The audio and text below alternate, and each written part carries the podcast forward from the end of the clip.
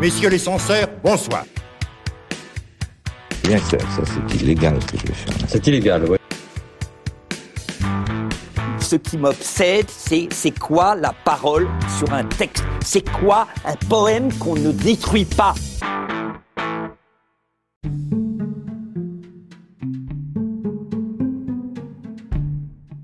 Salut à tous, salut Ibra. Salut Geoffrey. J'espère que tu vas bien. Oui, ça va et toi? Ça va super. Vous écoutez le huitième épisode de la télécommande. À chaque épisode, nous décryptons un fait politique, une actualité ou encore un phénomène de société à travers le prisme de la télévision. Et au cours de ce huitième numéro, nous allons aborder les émissions d'humour et la présence euh, d'humoristes à la télé. Nous reviendrons sur les grandes émissions d'humour à travers le temps, également sur le peu de représentation de ce genre de programme à la télé aujourd'hui, à travers la question suivante humour à la télé, les programmes deviennent-ils trop sérieux? Installez-vous confortablement. La télécommande épisode 8, ça commence maintenant.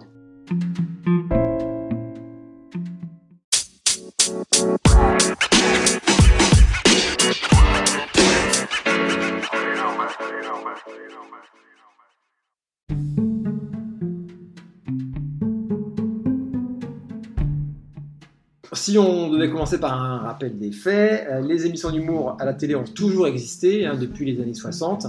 C'est d'abord plutôt un humour qu'on peut euh, appeler à la papa, euh, qui est proposé aux, aux téléspectateurs. C'est une télé assez euh, gentille, hein, Ouais. euh, puisque ça soit mi-gentillet, mi-poil à gratter. Et on passera plutôt à un humour plus corrosif dans les années 80 à 2000. Et après, pour terminer, vers une baisse du nombre des émissions d'humour dans les années 2010. Alors comment expliquer la quasi-absence de ce type d'émission? On va tenter euh, de répondre à cette question. Et on va commencer avec les euh, années 60-70, euh, les prémices de la télévision, enfin en tout cas de l'humour à la télévision. Alors la télé est encore en noir et blanc, il n'y a qu'une chaîne hein, ou deux, Ouais. Donc euh, il n'y a pas beaucoup de programmes, mais déjà on, on commence à voir les premières émissions d'humour. Mhm. Bon, on est vraiment au balbutiement, euh, mais on commence à voir un certain ton. Alors pas pour toutes les émissions, mais il y a une Ça a émission. commencé à monter un peu, quoi. Ouais. En termes de, puis de c'est la- c'est la France de, de, de Gaulle, donc euh, Ouais. faut pas trop non plus, faut pas dépasser les bornes. Ouais. Mais il y a des humoristes comme Jean-Yann ou encore Jacques Martin qui commencent un peu à titiller cette France. Faut embêter le général, quoi. Voilà, c'est ça, faut surtout pas, surtout euh, Tante Yvonne, hein, la femme de- du général. Euh, donc il y avait une émission qui s'appelait 1 égale 3, c'était leur émission, qui se composait d'une succession de sketchs et qui faisait intervenir différents acteurs. Et il y a une émission en mars 1964 qui fit scandale. Alors quand je dis fit scandale, c'est pas grand chose par rapport à ce qu'on peut voir aujourd'hui. C'est un sketch Mais, mais à l'époque, c'était quelque chose. euh, bah, en fait, c'est Jean-Yann et Jacques Martin qui parodiaient la bataille de Waterloo sous la forme d'une course cycliste. Donc on voyait, je crois que c'était Jean, euh, c'était Jean-Yann qui était en, en Napoléon. Ouais. Et donc ça- c'est ça qui a fait scandale. Bon. Aujourd'hui, on fait euh, pire. On fait pire. En tout cas, l'émission elle a été supprimée peu de temps après ce sketch parce que vraiment ça avait déplu à la censure. Franchement, ouais. Il en fallait peu. Il en fallait pas à l'époque. hein. Alors après, euh, dans les années 60, il y avait une autre, euh, une autre émission d'humour. On un peu comparer à Vendredi tout est permis. Ouais. Ça s'appelle Les Grands Enfants. Ça proposait aux humoristes de l'époque d'ex- d'exécuter des sketchs Mhm. ou de participer à des jeux, souvent avec une part d'improvisation sans exactement vêter. Ouais, ouais, ils ont, ils ont juste repris la même recette, en fait. euh, Comme quoi, la télé, c'est un éternel recommencement. Ouais, bah, ils- ça merde pas trop. hein. Non. Ils reprennent ce qui a marché avant. Ils le font à la sauce de maintenant. Alors là, il n'y avait pas le décor penché à l'époque. hein. Ouais, mais Au moins, Arthur, non, mais au moins, Arthur, il a essayé de. Bon. il a pensé au décor penché, Voilà. c'est ça? Non, mais en tout cas, c'est le même, euh, même principe. hein. Ouais, bien sûr. Il y a sûr. plus de moyens aujourd'hui. Ouais, euh, ouais, bien sûr. C'est moins guindé aussi, je pense, qu'à l'époque. Voilà, donc ça. Mais bon, ça c'est un peu voilà la facilité de la télé de maintenant. Bah, c'est toujours que, pareil, euh, hein. Voilà, on prend le ce qu'il y avait avant, on rajoute un peu plus, euh, bah, un peu plus de hum, euh, comment De je peux moyens. dire, ouais, un peu plus de Ouais. moyens et, euh, et on ose plus transgresser et, euh, et on fait plus euh, plus de choses euh, voilà osées. C'est ça. C'est et c'est- mais c'est toujours la même sauce, mais euh, c'est dommage, hein. mais, mais c'est comme ça. C'est comme ça. Alors après les années 70, il y a un ton, donc le ton gentil qui laisse sa place à un ton un peu plus corrosif et qui donne un peu un avant-goût des années 80. Donc on retrouve encore Jacques Martin qui propose entre autres le dimanche midi après la messe c'est le premier JT satirique de la télévision. C'est le petit rapporteur. Donc il y avait une bande de, de journalistes autour de lui. Et parmi, les- on, on revoit dans les bêtisiers encore aujourd'hui. euh, Il a quand même marqué la télé des, années 60, 70, 80. Jacques. Bah oui, dimanche après-midi, En fait, c'était le Drucker des années 80. ouais, c'est, euh, C'était vraiment le taulier, quoi. C'est vrai. Et euh, donc, parmi les, sé- les séquences cultes de- du petit rapporteur, on se souvient de Daniel Prévost, qui s'était rendu dans un petit village qui s'appelait Montcuq. Bon, il disait Montcuq, et donc il avait décidé, comme il dit dans son sketch, de montrer pour la première fois à la télévision son cul. Et évidemment, il s'est donné un, un malin plaisir à profiter un peu du double sens Du, ouais, nom mots, du village et à enchaîner les jeux de mots plus ou moins grivois. Et on se que l'arrêt du cul, etc. euh, bon, voilà. C'est un humour un peu spécial. euh. Ouais, c'est les années 70. euh, Non, mais on commence un peu à se lâcher. C'est la télé. Alors là, c'est Ouais. la- là, c'est la télé en plus de Giscard. Donc, euh, Là, on parle de, de mon cul, mais on le montre pas encore. Non, ah, quoique, quoique. Ça a commencé déjà à le Ça montrer commençait un peu. Et donc après, il y avait aussi à la fin des, des années 70 et, en- et après les, les années 80, encore euh, d'autres animateurs comme Stéphane Collaro, Mm. qui là va pousser euh, le curseur un peu plus loin avec des émissions un peu plus osées, Mm. mais qui collent bien aux années 80. Ouais.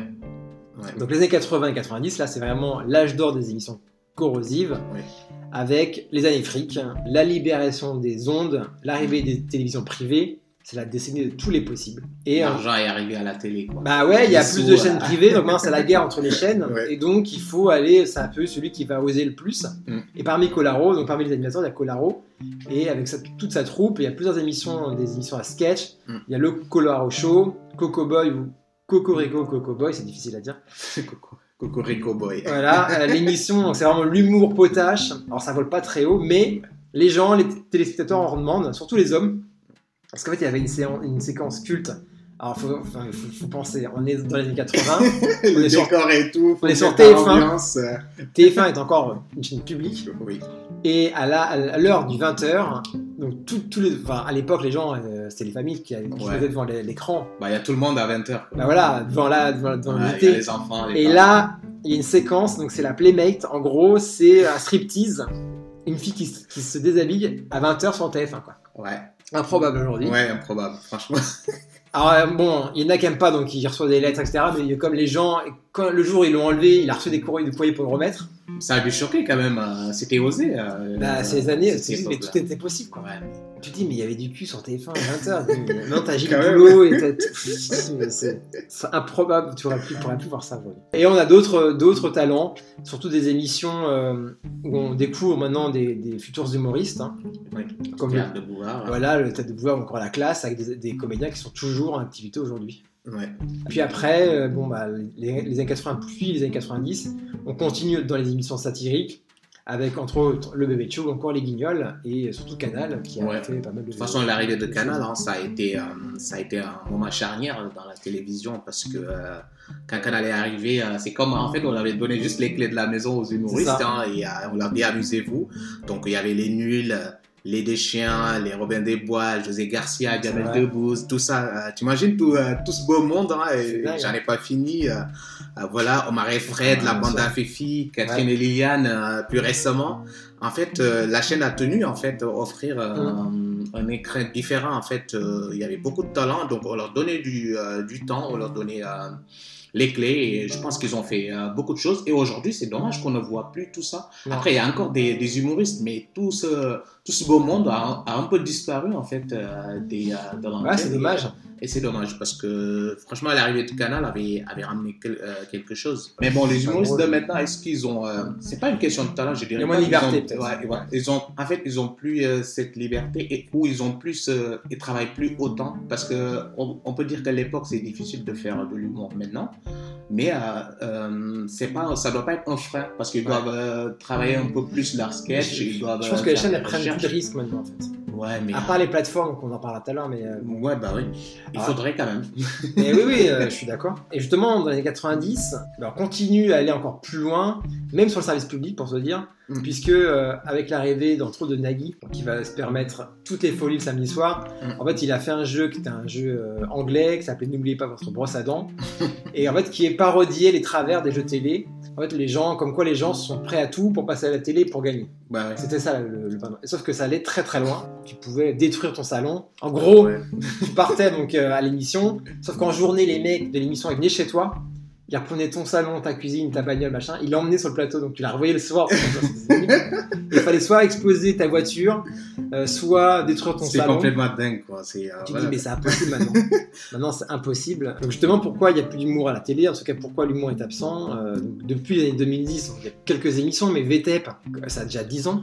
C'est c'est un peu la seule encore référence, mais qui, qui commence à être un peu usée. Ouais, faut dépoussiérer un peu. hein. Et puis, et puis c'est un peu, c'est un peu, j'ai l'impression qu'il y a toujours les mêmes personnes. Hein, Ouais. sur les Ça, ça Alors après, pas. Arthur, il- bon, c'est un moment que j'ai pas regardé, moi, mais euh, Ouais, il essaie de, changer un peu régulièrement les, les- les épreuves, mais Mais les personnes, ça change pas, quoi. c'est toujours les mêmes personnes. C'est Arthur et ses amis, quoi. Bah, ça a toujours été ça, même aux, même aux enfants de la télé. hein, c'est Arthur et ses euh, amis, quoi. Ils s'amusent entre eux, mais. euh, Ouais, c'est un peu ça. C'est un peu ça. Après, moi, à un moment donné, je décroche, quoi. Bah, moi, j'ai regardé beaucoup au début et Ouais, euh, ouais. après, j'ai arrêté, ça me saoulait. Alors après, il faut se tourner soit. alors, Il y a des jeux maintenant, qu'on appelle ce que les Américains appellent les comedy games. Donc, c'est un mélange de jeux et d'humour, comme Mask Ouais. Singer, on en parlait l'autre fois. Mais c'est vrai que le Camille Combat. bien là- Mas- Mask Singer. Ouais, j'aime bien. Non, mais, ouais, euh, ouais, mais c'est le cas, clairement. Enfin, c'est drôle, c'est vraiment. Mais toi, Camille Combat, il fait beaucoup de comedy games. Ouais, on a vu, ouais. euh, Il est, Euh, il est fort, il est fort quand même dans ça. toi, il y a Welcome Back qu'ils ont fait sur les années 90 et 2000. Tu as adapté un jeu de Jimmy Fallon, pareil, c'est un, comedy- un comedy game à l'américaine. Moi, les. Américains sont très forts sur ça. Mm. Et sinon, il faut aller. alors, il y a quelques primes d'humour, comme le Palmacho, mais on les voit pas beaucoup. Ouais. Ou sinon, il y a même sur TMC, ils prennent des youtubeurs et ils font Enfin, le des macho, ils sont sur TF1 maintenant. Maintenant, à ouais. une époque, ils étaient sur C8. Sur C8, ouais. Euh, maintenant, ils ont basculé. Mais, Ouais, mais en fait, l'humour, ça, ça marche toujours parce que si tu regardes les chaînes américaines, l'humour, il est encore Bien présent. sûr. Et ça fait encore des Mais même le. Palmacho, ils font des bons scores. Oui, ils font des prime. scores. Moi, je me rappelle à l'époque, euh, même quand ils étaient sur C8, Ouais. ils faisaient de, bien. très bons scores. hein. Alors sinon, il faut aller souvent sur les plateformes. Donc on voit Amazon qui propose euh, des programmes comme euh, LOL avec Philippe Lachaud. Ça, c'est vachement bien. T'as déjà regardé J'ai regardé, ouais, ouais. Moi, j'appréhende un peu. je- Mais c'est vraiment drôle. Non, mais moi, je, je- Alors, je suis pas fan de tous les mecs. Il y a Ouais. Inès Reg, moi, je sais pas, les gens, ils en font plein de trucs d'Inès Reg, ça m'a fait pas rire. Mais j'avoue que dans ce truc-là, ça m'a fait marrer. Alors, attends, il- les mecs, restent 6 heures dans un décor. Ouais. Et en fait, il faut qu'ils. se- Mais bon, moi, moi Il y a j'ai- Alexandra Lamy dedans. j'ai Ouais, vu voilà, la ouais, pub. ouais, c'est Ouais. ça. Mais le truc, c'est que, bon, moi, j'aurais perdu dès le début, me connaît. Mais c'est vrai, non, c'est vraiment drôle. Ouais. C'est des épisodes, c'est 6 épisodes de 20 minutes, en fait, ça va, ça va très vite. Ouais. T'as pas les 6 heures, tu vois. Donc voilà, il faut avoir soit, il y a quelques primes euh, en- sur les, les télés, soit sur les plateformes. Mais on, on voit pratiquement plus de ce, Mais ce qu'est-ce qui fait, qu'ils préfèrent les plateformes? C'est euh, c'est une question de liberté. Ouais, il y a moins de risques. Ils ont des moyens, Oui, déjà. déjà. Attends, ouais. les émissions comme le Palmacho, ça coûte hyper cher. Ouais, ça Euh, coûte cher. Bon, les émissions comme euh, ce que faisait Nagui, bon, les années 90, il y avait plus de moyens, mais c'était euh, 3 millions de francs le prime. Ouais, ouais, c'est ça. euh, Maintenant, ce ne sera plus possible. Mm. Donc, il y a, y a- les chaînes mettent un peu de moyens, mais euh, de manière exceptionnelle. Et, et les, et les plateformes. Et puis, vois, euh, LOL, c'est un programme qui existe dans d'autres pays. Ouais, ouais, ils Euh, ont réadapté en donc fait. voilà, donc ils prennent pas de risques. Ouais, ils Et pas de ils ont, ils ont un. Comme Netflix aussi font, font des shows euh, Ouais, ouais. d'humour, etc. Mais euh, parce qu'il y a, il y, a, il y a plus de moyens. Ouais. Donc pourquoi c'est absent? Bah voilà, il n'y a plus de risques. Peut-être que les humoristes sont peut-être moins bons.